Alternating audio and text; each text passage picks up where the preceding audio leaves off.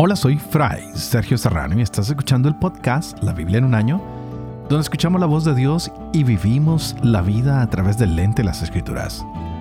El podcast de la Biblia es presentado por Ascension. Usando la cronología de la Biblia de Great Adventure, leeremos desde Génesis hasta Apocalipsis, descubriendo cómo se desarrolla la historia de la salvación y cómo encajamos en esa historia hoy hemos empezado el libro de Judith. Ayer leíamos uh, dos primeros capítulos muy interesantes y este libro tiene varias cosas interesantes. Uno es que está dedicado a Judith, pero no vamos a escuchar hablar de ella sino hasta el capítulo octavo.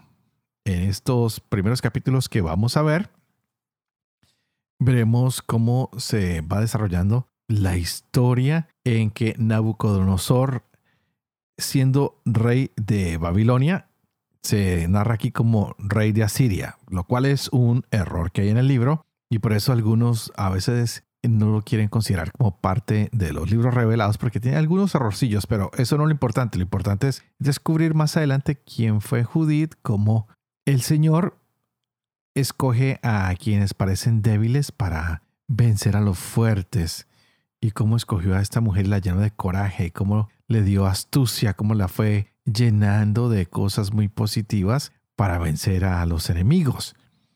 Y también en este libro se nos va a hablar mucho de lo que era el segundo al mando del el reinado de Nabucodonosor y cómo este hombre es impetuoso, entra con gran poderío a destruir Holofernes, quien es la cabeza del ejército de este rey. ¿Qué vale la pena recalcar en este libro? Que Holofernes es sanguinario, que es terrible. Donde quiera que él va derrotando, forza a todas las personas que adoren a Nabucodonosor como si él fuera un dios. Algo que está fuera de cualquier contexto, algo terrible. Holofernes es una persona que nos va a demostrar cómo puede actuar alguien cuando está guiado por sus instintos malévolos, cuando una persona quiere ser maldadosa. Y wow, tendremos que aprender mucho de cómo no debemos ser nosotros. Y más adelante pues entenderemos por qué este libro es llamado de Judith, porque vendrá esta mujer a traernos una gran enseñanza. Por ahora vamos a continuar con la lectura. Estaremos con el libro de Jeremías, pues lo tenemos que seguir leyendo. Es muy clave para nosotros en estos días. Tendremos el capítulo hoy 33 y 34. De Judith tendremos el capítulo del 3 hasta el 5. Y en Proverbios seguiremos con el capítulo 16, versos 29 al 33. Este es el día 247. Empecemos.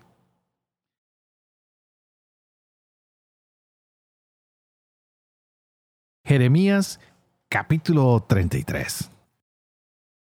De nuevo dirigió Yahvé la palabra a Jeremías, que estaba aún detenido en el patio de la guardia, en estos términos. Así dice Yahvé, hacedor de la tierra, que la formó para hacerla subsistir. Yahvé es su nombre. Llámame y te responderé y mostraré cosas grandes, inaccesibles que desconocías.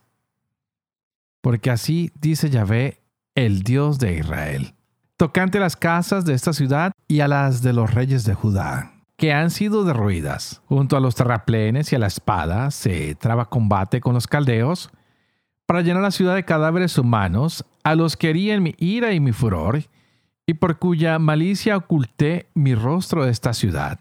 He aquí que yo les aporto su alivio y su medicina. Los curaré y les descubriré una corona de paz y seguridad.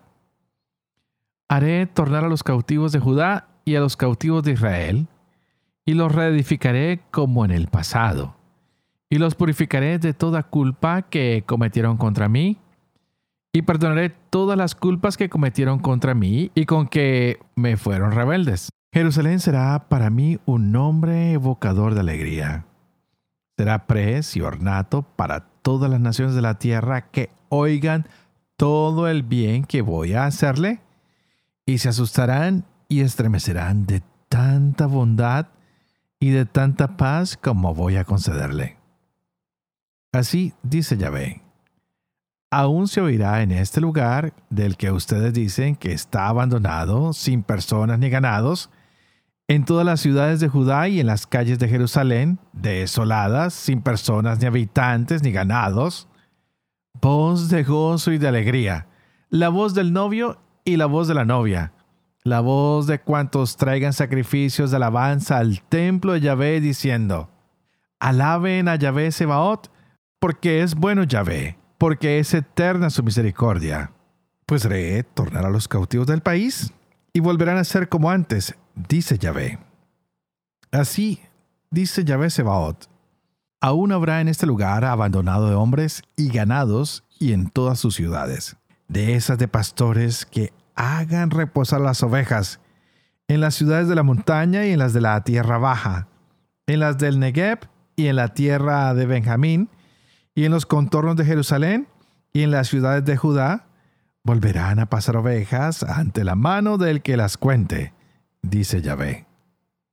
Miren que vienen días, oráculo Yahvé, en que confirmaré la buena palabra que dije a la casa de Israel y a la casa de Judá. En aquellos días y en aquella sazón, haré brotar para David un germen justo, que practicará el derecho y la justicia en la tierra. En aquellos días estará salvo Judá y Jerusalén vivirá en seguro. Y así se le llamará Yahvé, justicia nuestra. Pues así dice Yahvé, no le faltará a David quien se siente en el trono de la casa de Israel, y a los sacerdotes levíticos no les faltará quien en presencia mía ofrezca holocaustos y queme incienso de oblación y haga sacrificio cada día. Dirigió Yahvé la palabra a Jeremías en estos términos. Así dice Yahvé, si ustedes llegaran a romper mi alianza con el día y con la noche, de suerte que no sea de día o de noche a su debido tiempo, entonces romperían también mi alianza con mi siervo David, de suerte que le falte un hijo que reine sobre su trono, y con los levitas sacerdotes mis servidores. Así como es incontable el ejército de los cielos, e incalculable la arena de la mar, Así multiplicaré el linaje de mi siervo David y de los levitas que me sirven. Dirigió Yahvé la palabra a Jeremías en estos términos. ¿No has visto que ha dicho este pueblo? Los dos linajes que había elegido Yahvé los ha rechazado. Y así menosprecian a mi pueblo pues ni siquiera lo tienen por nación. Pues bien, dice Yahvé, si no he creado el día y la noche, ni las leyes de los cielos y la tierra he puesto, en ese caso también rechazaré el linaje de Jacob y de mi siervo David, para no escoger más de su linaje a quienes gobiernen la descendencia de Abraham, Isaac y Jacob, cuando yo haga tornar a sus cautivos y les tenga misericordia. Palabra dirigida a Jeremías de parte de Yahvé, mientras Nabucodonosor, rey de Babilonia, y todas sus fuerzas y todos los reinos de la tierra sometidos a su poder, y todos los pueblos atacaban a Jerusalén y a todas sus ciudades. Así dice Yahvé, el Dios de Israel. Ve y dices a Sedecías, rey de Judá. Le dices. Así dice Yahvé. Voy a entregar esta ciudad en manos del rey de Babilonia que la incendiará. En cuanto a ti, no te escaparás de su mano, sino que sin falta serás capturado. Te pondré en sus manos y tus ojos verán los ojos del rey de Babilonia y su boca hablará a tu boca, y a Babilonia irás. Empero, oye una palabra de Yahvé. Oh, se decía, rey de Judá. Así dice Yahvé respecto a ti. No morirás por la espada. En paz morirás. Y como se quemaron perfumes por tus padres, los reyes antepasados que te precedieron, así los quemarán por ti. Y con el ay Señor, te plañirán porque lo digo yo, oráculo de Yahvé. Y habló el profeta Jeremías a Sedecías, rey de Judá, todas estas palabras en Jerusalén, mientras las fuerzas del rey de Babilonia atacaban a Jerusalén y a todas las ciudades de Judá que quedaban, Laquis y Azekah, pues estas dos plazas fuertes habían quedado de todas las ciudades de Judá. Palabra dirigida a Jeremías de parte de Yahvé, después de llegar el rey Sedecías a un acuerdo con todo el pueblo de Jerusalén, proclamándoles una liberación, en orden a dejar cada uno a su siervo o esclava hebreos libres, dándoles la libertad, de suerte que ningún judío fuera siervo de su hermano. Todos los jefes y todo el pueblo que entraba en el acuerdo obedecieron, dejando libres quien a su siervo, quien a su esclava, dándoles la libertad, de modo que no hubiera entre ellos más esclavos. Obedecieron y los dejaron libres. Pero luego volvieron a apoderarse los siervos y esclavas que habían liberado y los redujeron a servidumbre y esclavitud. Entonces dirigió Yahvé la palabra a Jeremías en estos términos. Así dice Yahvé, el Dios de Israel. Yo hice alianza con sus padres el día que los saqué de Egipto de la casa de servidumbre, diciendo, Al cabo de siete años, cada uno de ustedes dejará libre al hermano hebreo que se le hubiera vendido. Te servirá por seis años y después lo dejarás libre. Pero no me hicieron caso sus padres ni aplicaron el oído.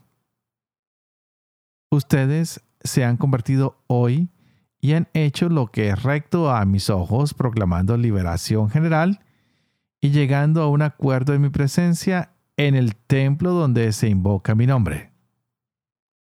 Pero se han echado atrás y profanado mi nombre. Se han apoderado de sus respectivos siervos y esclavas, a quienes habían liberado, reduciéndolos de nuevo a esclavitud. Por tanto, así dice Yahvé. Ustedes no me han hecho caso al proclamar liberación general pues yo voy a proclamar contra ustedes libertad para la espada, para la peste y para el hambre, oráculo de Yahvé. Y los voy a convertir en espantajo de todos los reinos de la tierra. Y a los individuos que traspasaron mi acuerdo, aquellos que no han hecho válidos los términos del acuerdo, que firmaron en mi presencia, haré que acaben como el novillo que cortaron en dos y por entre cuyos pedazos pasaron a los jefes de Judá, los jefes de Jerusalén, los eunucos, los sacerdotes y todo el pueblo de la tierra que han pasado por entre los pedazos del novillo. Los entregaré en manos de sus enemigos y de quienes buscan su muerte. Y sus cadáveres serán pasto de las aves del cielo y de las bestias de la tierra. Y a decía rey de Judá, y a sus jefes los entregaré en manos de sus enemigos y de quienes buscan su muerte, y del ejército del rey de Babilonia que se ha retirado de ustedes.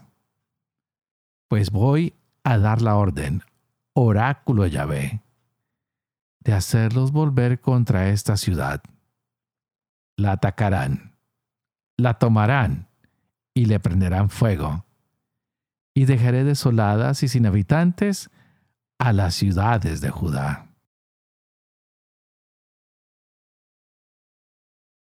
Judith capítulo 3 Entonces le enviaron mensajeros para decirle en son de paz, nosotros, siervos del gran rey Nabucodonosor, nos postramos ante ti. Trátanos como mejor te parezca.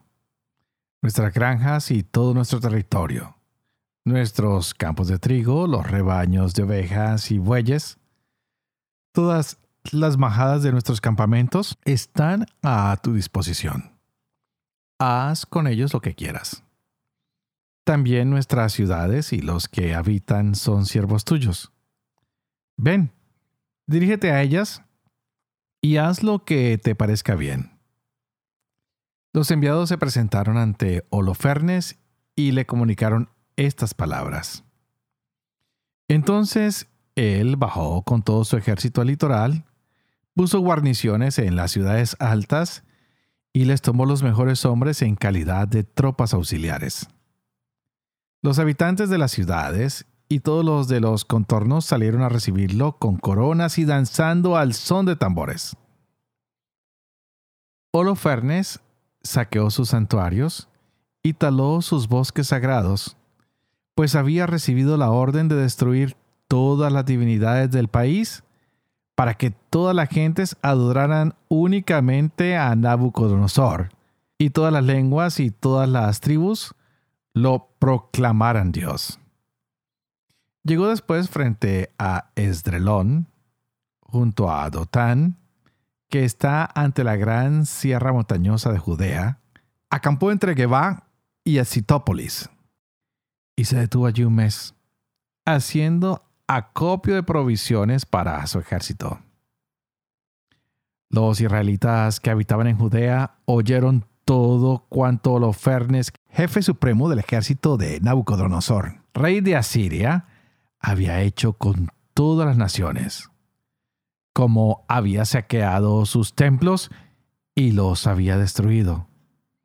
Y tuvieron gran miedo ante él, temblando por la suerte de Jerusalén y por el templo del Señor su Dios, pues hacía poco que habían vuelto del destierro y apenas se acababa de reunirse el pueblo de Judea y de ser consagrados el mobiliario el altar y el templo profanados.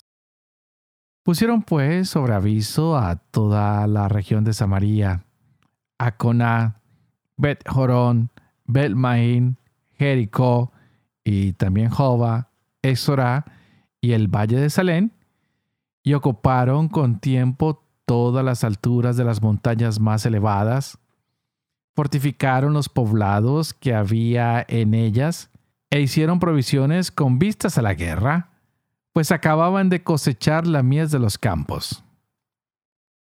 El sumo sacerdote Joaquín, que estaba entonces en Jerusalén, escribió a los habitantes de Betulia y Betomestaín, que está frente a Esdrelón, a la entrada de la llanura cercana a Dotán, ordenándoles que tomaran posiciones en las subidas de las montañas que dan acceso a Judea, pues era fácil detener allí a los atacantes por la angostura del paso, que solo permite avanzar dos hombres de frente. Los israelitas cumplieron la orden del sumo sacerdote Joaquín y del consejo de ancianos de todo el pueblo de Israel que se encontraba en Jerusalén. Todos los hombres de Israel clamaron a Dios con gran fervor y con gran fervor se humillaron se ciñeron de saco junto con sus mujeres, sus hijos y sus ganados, los forasteros residentes, los jornaleros y los esclavos.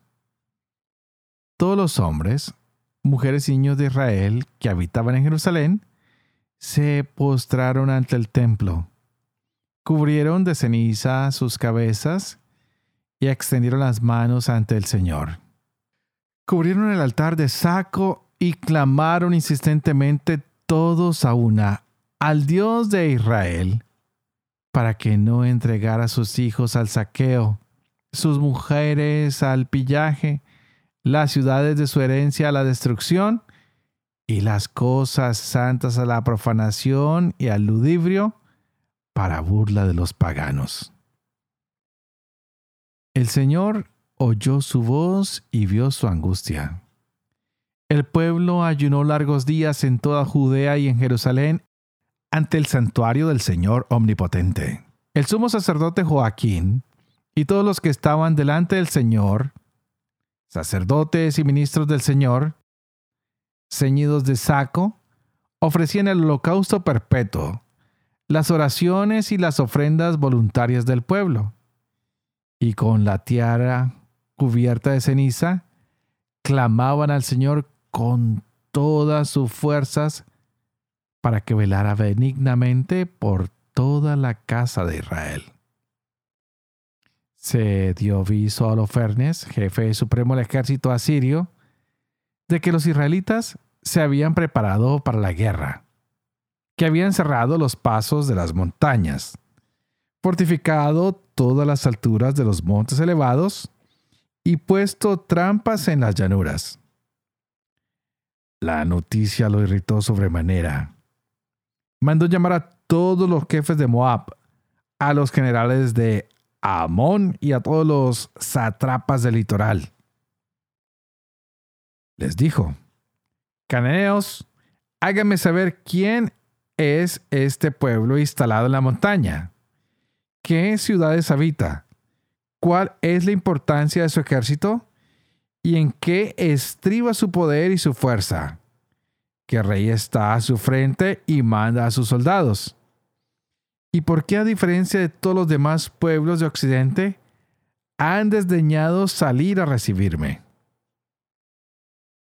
Entonces Agior, general de todos los amonitas, le dijo, Escuche, mi señor, las palabras de tu siervo, y te diré la verdad sobre este pueblo que habita esta montaña junto a la que te encuentras. No saldrá mentira de la boca de tu siervo. Este pueblo desciende de los caldeos. Al principio se fueron a residir a Mesopotamia porque no quisieron seguir a los dioses de sus padres que vivían en Caldea. Se apartaron del camino de sus padres y adoraron al Dios del cielo, al Dios que habían reconocido. Por eso los arrojaron de la presencia de sus dioses y ellos se refugiaron en Mesopotamia, donde residieron por mucho tiempo. Su Dios les ordenó salir de su casa y marchar a la tierra de Canaán se establecieron en ella y fueron colmados de oro, de plata y de gran cantidad de ganado. Bajaron después a Egipto, porque el hambre se extendió sobre el territorio de Canaán, y permanecieron allí mientras tuvieron alimentos. Allí se multiplicaron de tal manera que no se podía contar a los de su raza. Pero el rey de Egipto se alzó contra ellos y los engañó con el trabajo de los ladrillos los humilló y los redujo a esclavitud. Clamaron a su Dios que castigó a la tierra de Egipto con plagas incurables. Los egipcios entonces los arrojaron lejos de sí. Dios secó a su paso el mar rojo y los condujo por el camino del Sinaí y Cades Barnea. Arrojaron a todos los moradores del desierto se establecieron en el país de los amorreos y aniquilaron por la fuerza a todos los jezbonitas. Pasaron el Jordán y se apoderaron de toda la montaña. Expulsaron ante ellos al cananeo, al pericita, al jebuseo, a los siquenitas y a todos los girgasitas, y habitaron allí por mucho tiempo. Mientras no pecaron contra su Dios, vivieron en prosperidad porque está con ellos un Dios que odia la injusticia. Pero cuando se apartaron del camino que les había impuesto, fueron duramente aniquilados por múltiples guerras y deportados a tierra extraña. El templo de su Dios fue arrasado y sus ciudades cayeron en poder de sus adversarios. Pero ahora, convertidos ya a su Dios, han vuelto de los diversos lugares en que habían sido dispersados han tomado posesión de Jerusalén, donde se encuentra su santuario, y se han establecido en la montaña que había quedado desierta. Así pues, dueño y señor, si hay algún extravío en este pueblo, Si han pecado contra su Dios y vemos que hay en ellos alguna causa de ruina, subamos y ataquémoslos. Pero si no hay iniquidad en esa gente, que mi Señor se detenga. No sea que su Dios y Señor los proteja con su escudo y nos convirtamos en la irrisión de toda la tierra. Cuando acabó Agior este discurso, se alzó un murmullo entre toda la tropa que estaba en torno de la tienda y los magnates de Holofernes y los habitantes de la costa y de Moab hablaron de despedazarlo. No tememos a los israelitas. No son gente que tenga fuerza ni vigor para un combate duro. Subamos y serán un bocado para todo tu ejército, señor Holofernes. Proverbios capítulo 16, versos 29 al 33. El hombre violento seduce a su prójimo y lo lleva por mal camino. Quien guiña los ojos medita engaños. Quien se muerde el labio ya ha hecho el mal. Las canas son corona de gloria, que se obtienen en el camino de la justicia. Más vale hombre paciente que valiente. Mejor dominarse que conquistar ciudades. Los dados se tiran sobre el tablero pero su sentencia depende de Yahvé.